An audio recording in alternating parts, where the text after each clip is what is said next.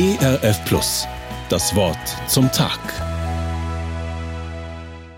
Ukrainische Soldaten, die in russischer Gefangenschaft schlecht behandelt wurden, hatten um eine Bibel gebeten. Als sie eine bekamen, hat sie etwas besonders gestärkt. Die Gebete aus dem Buch der Psalmen. Das Losungswort der Herrnhuter Brüdergemeinde für den heutigen Tag stammt auch aus den Psalmen. Meine Lippen und meine Seele, die du erlöst hast, sollen fröhlich sein und dir Lob singen. Können wir Gott immer loben? Oder bleibt einem manchmal das Halleluja eher im Halse stecken? Sollen wir Gott immer loben? Hier betet jemand, dessen Seele erlöst ist, weil er um Gott als seinen Retter weiß. Aber er sagt nicht, dass er jetzt fröhlich ist und Gott lobt. Vielmehr will er sagen, dass er Gott loben wird. Denn ihm ist gar nicht zum Loben. Unmittelbar zuvor lässt er uns wissen, was er erlebt hat.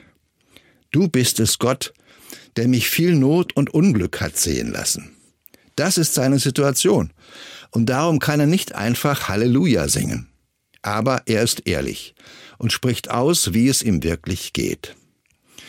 Die Gebete in dem Buch der Psalmen bestehen zu einem großen Teil aus Klagen. Und Gott hört sich das an. Es ist keine Zumutung für ihn. Und gerade darin konnten sich die Kriegsgefangenen wiederfinden. Aber nicht nur das. Der Beter des Psalms lebt in einer gesunden Spannung. Er beklagt nicht nur sein Schicksal, sondern schaut auch nach vorn mit den Worten, Du wirst mich auch neu beleben und mich wieder aus den Tiefen der Erde heraufbringen. Es bleibt nicht so, wie es ist.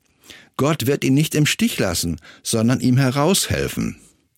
Wer mit dem Psalmen Gott seine Klagen bringt, versinkt nicht in einem Sumpf von Selbstmitleid. Vielmehr richtet sich der Blick nach oben und nach vorn.